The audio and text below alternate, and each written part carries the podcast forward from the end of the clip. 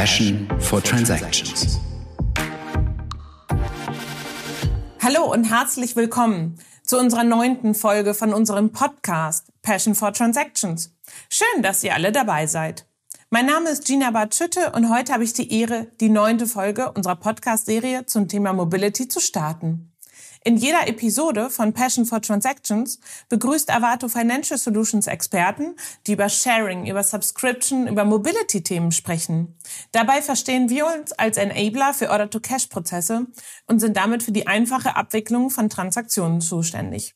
Mein heutiger Gast, Wolfgang Gröninger. Mit Verlaub, branchenweit bekannt.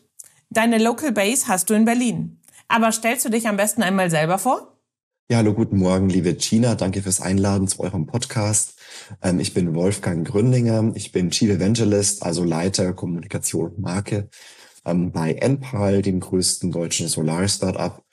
Und ähm, ja, bin, bin Autor, habe ziemlich viele Bücher geschrieben über Energie- und Klimapolitik, ähm, bin Wissenschaftler bei Scientists for Future unter anderem engagiert und auch sonst sehr umtriebig, glaube ich. Und ähm, daher bedanke ich mich sehr, dass ich heute ein paar Worte sagen darf, wie wir die Klimakrise bekämpfen und wie wir Innovationen in den Mobilitätssektor reinbringen können. Du hast das wunderbar beschrieben. Du hast mir auch netterweise ein paar sehr tolle Stichworte geliefert.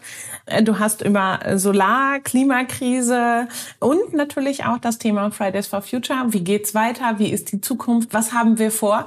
Ich möchte erstmal ganz banal anfangen und zwar eine Sache, mit der wir uns im Moment sehr aktiv befassen und nicht nur wir, sondern eben gefühlt die ganze Gesellschaft ist das Thema Nachhaltigkeit. Es kriegt eine ganz andere Relevanz.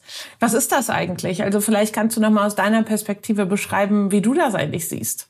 Nachhaltigkeit klingt für mich wie so ein Gummibegriff. Ja, der ist sehr abstrakt, es ist sehr sehr weit weg vom Lebensalltag der Menschen und irgendwie ist jeder für Nachhaltigkeit genauso wie jeder für Gummibärchen ist. Ich glaube, Nachhaltigkeit wird dann konkret, wenn man es auf den Lebensalltag der Menschen runterbricht. Und dann gehen auch die Konflikte erst los. Also sollen wir, dürfen wir, können wir noch Fleisch essen in der Zukunft? Ähm, wie bewegen wir uns? Was ist die Zukunft von Fliegen oder von individuellem motorisierten Verkehr, also dem Auto, dem fossilen Verbrennungsmotor insbesondere? Wie heizen wir? Gerade jetzt in Zeiten, wo auch wir mit Öl und Gas ähm, ja auch Kriege finanzieren. Also wenn man es runterbricht, glaube ich, auf die ökologische und soziale Dimension und nicht so abstrakt bleibt, Nachhaltigkeit, was ist das eigentlich? Ich glaube, dann, dann kommen wir weiter in der Debatte. Ähm, aber ich mag diesen Begriff der Nachhaltigkeit nicht so gerne, weil alles so nix ist, ja. Und wenn, wenn du über alles Mögliche sprichst und das so breit definierst, dann kommst du irgendwie da nicht mehr an in der Lebensrealität und führst akademische Diskussionen, die aber, glaube ich, zu weit weg sind vom Lebensalltag der Menschen und dann sich auch im Nichts verlieren. Also ist für dich der Begriff Nachhaltigkeit eigentlich zu basal, zu sehr auf, auf eine ganze Palette zu fassen? Ja, er ist einfach zu abstrakt, glaube ich. Ja, also was ist denn Nachhaltigkeit? Ja, natürlich können wir jetzt diskutieren über den berühmten Brundtland-Report der 80er Jahre, in dem erstmals eine nachhaltige Entwicklung definiert wurde als eine Entwicklung, die den künftigen Generationen mindestens genauso viele Chancen einräumt wie der heutigen Generation. Aber dann hört es auch wieder auf. Na, dann kann man auch sagen, okay, da muss man Umwelt und Entwicklung zusammendenken. Dann gibt's aber auch wieder Kritik am Begriff der Entwicklung, weil man ja nicht von oben herab als Industrieland den ärmeren Ländern, die keine Industrie haben oder noch nicht so industriell entwickelt sind, sagen möchte, ihr seid quasi die dritte Welt, ja. Ähm, mhm. Ähm, weil wir haben ja auch viele Entwicklungsfehler gemacht bei uns, ja. Also äh, angefangen beim Kolonialismus bis hin einfach zu einer fossilen Industrie, die wir aufgebaut haben, die eben nicht nachhaltig ist. Ja, auch sind wir sind ein Entwicklungsland daher in ganz vielen Bereichen, in unserer Kultur, in unserer Industrie, in unserer Art und Weise, wie wir uns mit Energie versorgen. Und äh, da kommt man natürlich in sehr schnellen Grundsatzdebatten rein, die dann aber mit dem Lebensalltag von vielen Leuten nichts mehr zu tun haben. Daher bin ich ein Freund davon, dass man diesen Begriff der Nachhaltigkeit natürlich gerne weiter beibehält, weil der ist auch etwas, was über die Sektoren, über die Silos hinweg so eine gemeinsame Orientierungsbasis bietet. Auch die Vereinten Nationen haben ja ihre Sustainable Development Goals, die sogenannten SDGs, verabschiedet, die ja diese Nachhaltigkeitsziele erstmals ausformulieren, seitdem es die Millenniumsziele nicht mehr gibt und dann wirklich auch Nachhaltigkeit drüber steht. Aber das ist alles um nichts. Ja, auch da geht es wieder um Wasserversorgung, es geht um die Rechte und das Empowerment von Frauen. Es geht um Bildung bei Kindern und es geht natürlich auch um irgendwie Umwelt und Klima ähm, und Demokratie und vieles andere. Aber das ist dann wirklich so ein breiter Rundumschlag, dass man dann ähm, das Gefühl verliert für das, was eigentlich konkret ansteht, gerade auch bei uns in Deutschland oder in Europa. Also du hast dir im Endeffekt ja ein Thema besonders sozusagen hinsichtlich Nachhaltigkeit rausgenommen und das ist das Thema Energie. Also Energie nachhaltig erstellen, auch speichern, weitergeben, nutzbar machen. Es ist ja ein riesiges Thema, was ihr jetzt auch mit NPAL angegangen seid, wo ihr auch führend seid. Ich bin ganz überrascht. Ich habe mir das alles nochmal in Ruhe durchgelesen und dachte, Wahnsinn, was das für ein Startup ist und was das ein Teil der Wende sein kann. Aber vielleicht steigst du da nochmal ein Stück weit ein, was euch getrieben hat, auch gerade dieses Mietmodell umzusetzen. Ja, ähm, sehr gerne. Wir brauchen in Deutschland in den nächsten ja, acht Jahren bis zum Jahr 2030 eine Photovoltaik, also Solarenergieleistung von 200 Gigawatt. Heute haben wir insgesamt so ungefähr 60 Gigawatt. Das heißt, wir müssen in sehr kurzer Zeit mehr als das Doppelte von dem bauen, was wir bisher insgesamt bereits aufgebaut haben.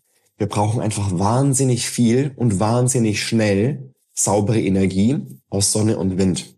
Wir brauchen das, um den Kohleausstieg zu schaffen, um den Gasausstieg zu schaffen, der auch kommen muss. Und wir brauchen das vor allem für die Wärmepumpen, die wir brauchen und für Elektromobilität, weil auch eben Mobilität und Wärme künftig nicht über Öl und Gas mehr laufen können, sondern über Strom, der sauber produziert werden muss. Und wir haben leider keine Zeit mehr dafür. Bill Gates sagt, wir brauchen zwei Zahlen, die wir uns merken müssen, 50 und 0. 50 Gigatonnen ist das, was die Menschheit heute ausstößt an CO2. Und null ist das, was die Menschheit in 30 Jahren noch an CO2 ausstoßen darf. Also das ist ein richtig radikaler, tiefgreifender Wandel. Und der macht vielen Menschen auch Angst, weil es einfach wirklich schnell gehen muss und wirklich radikal sein muss. Ich glaube aber, das muss uns gar keine Angst machen, weil wir haben so viel Innovation und Gründergeist in Deutschland und weltweit und können sehr viel ähm, auch anders machen. Und es muss eben nicht immer nur Verzicht bedeuten. Und gerade die Solarenergie, gerade auch auf Gebäuden, ist was, wo man die Menschen wirklich erreichen kann, weil die Menschen Lust haben, ihre eigene Energie zu produzieren, die sauber ist, die günstig ist, mit der sie sich unabhängig machen können von fossilen Energiekonzernen und auch von Importen von Öl und Gas aus anderen Ländern und eben dann unabhängig sind von auch steigenden Preisen für Sprit und für Strom. Da haben die Leute einfach Bock drauf. Also wir merken das immer wieder, ähm, die Leute möchten einfach eine Solarenergieanlage haben, die möchten einen Speicher bei sich zu Hause. Und jetzt fangen auch diejenigen, die bisher immer gesagt haben, ich möchte aber nicht meinen Verbrennungsmotor darauf verzichten, weil E-Auto, das ist nichts für mich. Die fangen jetzt auch an umzudenken, weil sie sehen, oh, ähm, wenn ich jetzt aufs E-Auto umsteige, spare ich einfach von Tag eins an sehr viel Geld, weil eben die, die Preise an der Zapfsäule durch die Decke schießen und ich mit meinem eigenen Strom zu Hause so günstig tanken kann oder so günstig laden kann in dem Falle, wie deshalb bisher unvorstellbar war. Und ich spare einfach so viel Geld, dass es für mich ein No-Brainer ist. Also so eine, ihr habt ja auch mit Anglizismen, aber so ein No-Brainer ist also eine einfache Lösung, über die man nicht so lange nachdenken muss. Ähm, und das haben wir mit, mit NPAL geschafft, dass wir den Leuten anbieten, ein Gesamtpaket aus Solaranlage, aus Stromspeicher, aus Ökostromtarif für den Reststrombedarf, aus einer Wallbox. Also eine Wallbox ist eine Ladestation für zu Hause, fürs E-Auto, die an der Wand hängt, deswegen heißt sie Wallbox und einer Kunden-App mit einem intelligenten Energiemanager hinten dran, der alle diese Produkte vernetzt und intelligent steuern kann. Ähm, und das zur Miete, das heißt, dass die Leute die Anlage nicht kaufen, sondern dass sie eine feste Miete bezahlen, ähm, in der alles inklusive ist. Also der Austausch, des Speichers oder der Wallbox, wenn sie mal defekt ist, oder Wartungseinsätze, Versicherung und so weiter, alles inklusive. Man braucht nicht zur Bank gehen, man braucht keine Spartas ähm, dafür opfern. Und, ähm, und das kommt bei den Leuten gut an, weil sie sagen, das ist einfach, das ist günstig, bin rundum sorglos damit, weil eben jemand da ist, der sich kümmert, wenn, wenn mal was defekt ist. Und ich habe immer die modernste Software mit dabei, weil ich bekomme ja nicht irgendwie eine Solaranlage über den Zaun geworfen und dann verglückt die nächsten 20, 30 Jahre damit, sondern ich, ich habe immer eine Software damit, die immer aktualisiert wird. Das ist wie bei einem Tesla sozusagen, der ja sich nicht verändert von der Hardware her, der aber immer wieder over the air ein neues Update bekommt und damit heute vielleicht noch nicht so viel kann, aber in fünf Jahren dann auch automatisch ähm, auf der Autobahn fahren kann oder sogar im Stadtverkehr automatisch fahren kann. Und das ist auch die NPAL-Lösung, dass wir eine Software mit dabei haben, die immer wieder weiterentwickelt wird und die dem Kunden, der Kundin immer das neueste, modernste, intelligenteste System anbieten kann.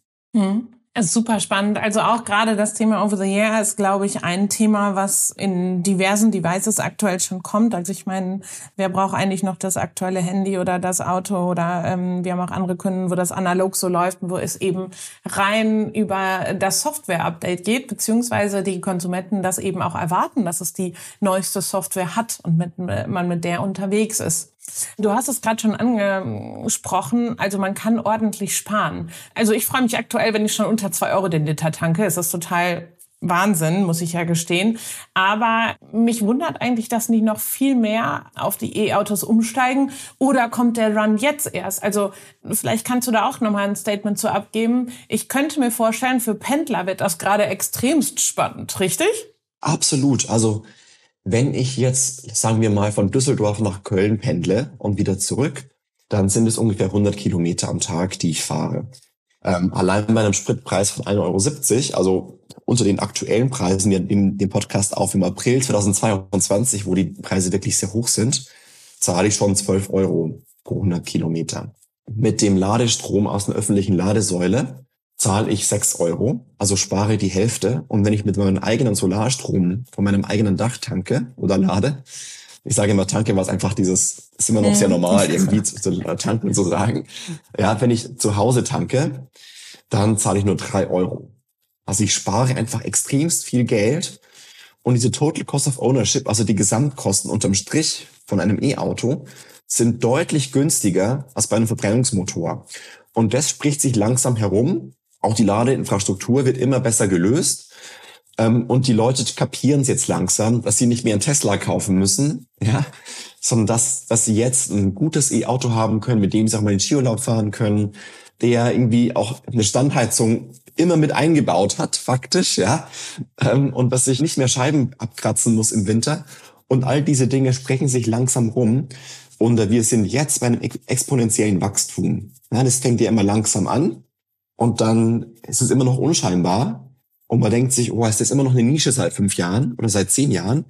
Und dann auf einmal verdoppelt es sich nochmal, verdoppelt es sich nochmal. Und auf einmal hat man nicht mehr eine Million, sondern zehn Millionen Fahrzeuge in Deutschland und fünf Jahre später hat man 20 Millionen Fahrzeuge in Deutschland. Und genau in diesem Punkt, wo das exponentielle Wachstum Fahrt aufnimmt, sind wir genau jetzt.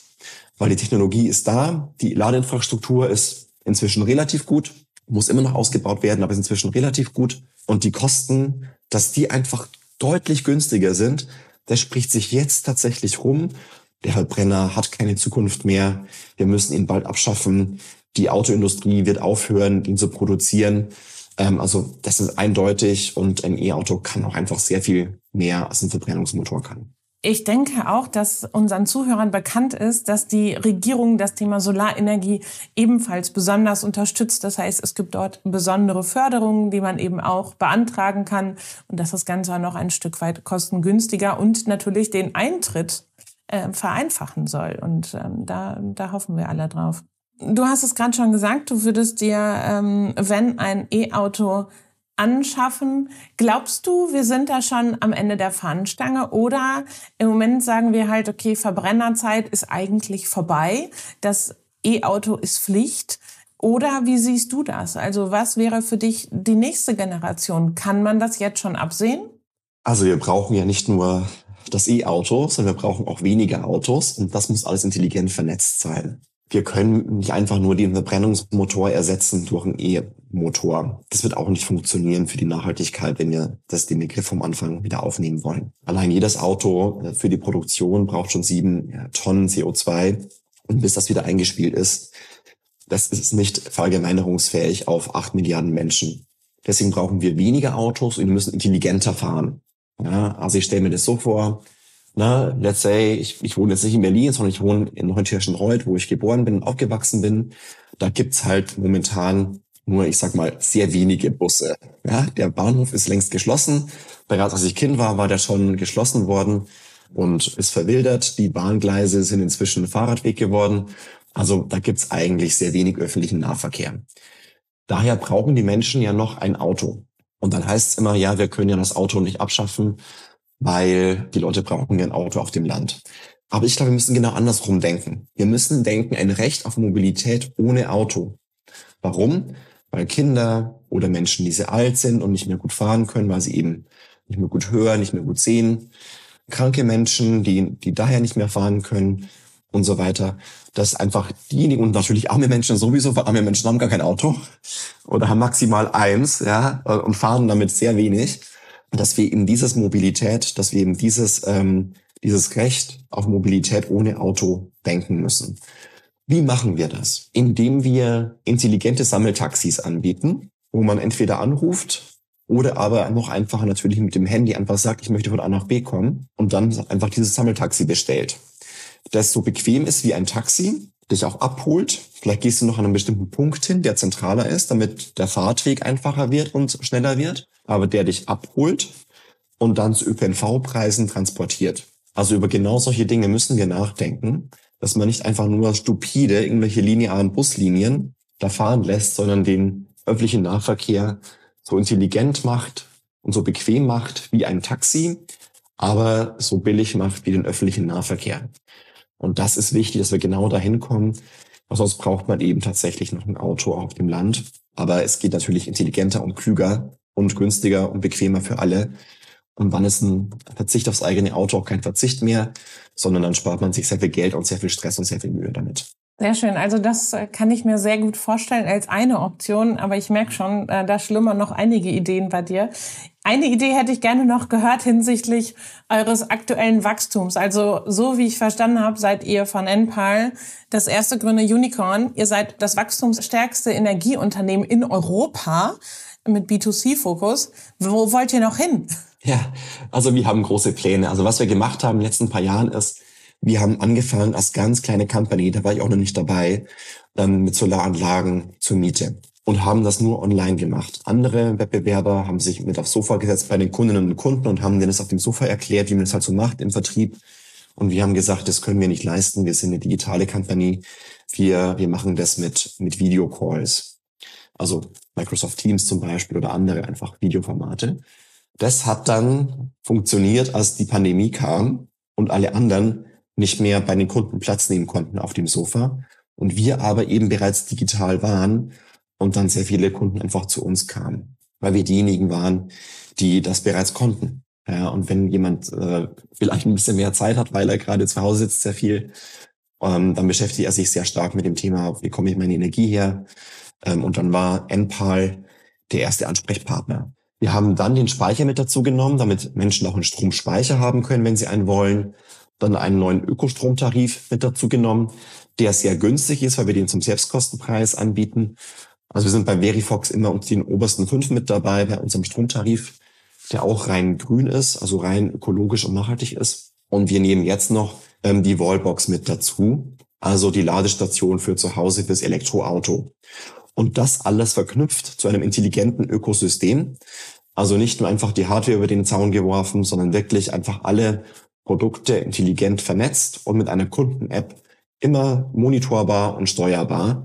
Also man sieht immer, was man gerade produziert, verbraucht, ins Netz einspeist, also Netz bezieht und kann den Ladestatus des Speichers sich angucken und ähm, kann natürlich auch das Ladeverhalten des Elektroautos einstellen. Ähm, und ja, wir haben noch sehr viel vor. Wir wollen natürlich erstmal sehr, sehr viel mehr Anlagen bauen.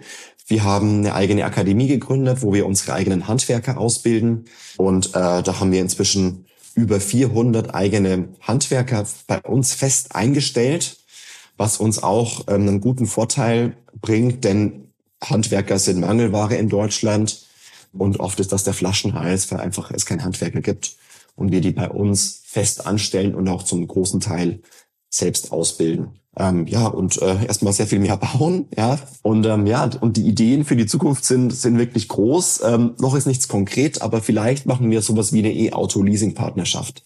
Weil die meisten unserer Kunden haben eben gar kein E-Auto. Die wollen aber schon mal ihre eigene Wallbox, ja. Also die Ladestation für zu Hause, weil sie sagen, ja, in ein, zwei Jahren habe ich bestimmt eins. Dann war die Idee, warum nicht denen auch eine Leasing-Partnerschaft für ein E-Auto anbieten. Ja, noch nicht ganz spruchreif, ähm, ich sag's trotzdem mal, aber ähm, noch haben wir die tatsächlich nicht. Ich weiß auch nicht genau, wann sie kommt und ob sie kommt. Genauso wie mit Wärmepumpe. Na, vielleicht machen wir eine Partnerschaft für eine Wärmepumpe, dass auch ähm, unsere Kunden auch noch bei uns im One-Stop-Shop eine Wärmepumpe bei uns bekommen und so weiter. Also die Ideen sind wirklich unendlich. Noch haben wir davon nichts angegangen, aber ähm, die, die Dinge passieren auf jeden Fall in den nächsten ein, zwei, drei Jahren. Und dann werden wir uns entscheiden, was wir den Kunden noch im, in diesem rundum sorglos Gesamtpaket anbieten können. Und, ähm, und dann freuen wir uns, wenn möglichst viele Menschen natürlich bei uns oder auch bei anderen sich ihre eigene CO2-freie Lösung für zu Hause holen, weil auf lange Frist spart man dafür, damit sehr viel Geld und je nachdem, wie man gerade die Verbrauchsraten hat zu Hause, kann man da sogar, ähm, wenn man ein E-Auto zum Beispiel hat, sehr schnell sehr viel Geld sparen. Mhm. Absolut. Vielen, vielen Dank für deine Insights. Also was ich heute gelernt habe, ist auf jeden Fall für den Verbrenner, das Ende ist nah. Wir haben alle auch ein Recht auf Mobilität ohne Auto. Wir wissen noch nicht, ob das heute so sein wird, aber das ist auf jeden Fall der Ansatz, ganzheitlich zu denken, in Ökosystemen zu denken. Und Ideen fehlen uns nicht. Also wie du schon berichtet hast, das eine führt zum nächsten und der Bedarf ist einfach da. Also ich freue mich sehr über deine Insights, über dein, dein offenes Feedback deine direkten Antworten und ähm, ich hoffe, es war auch entspannend für alle anderen. Wir hören uns bald wieder bei Passion for Transactions. Bleibt gesund. Tschüss. Tschüss, danke fürs Einladen.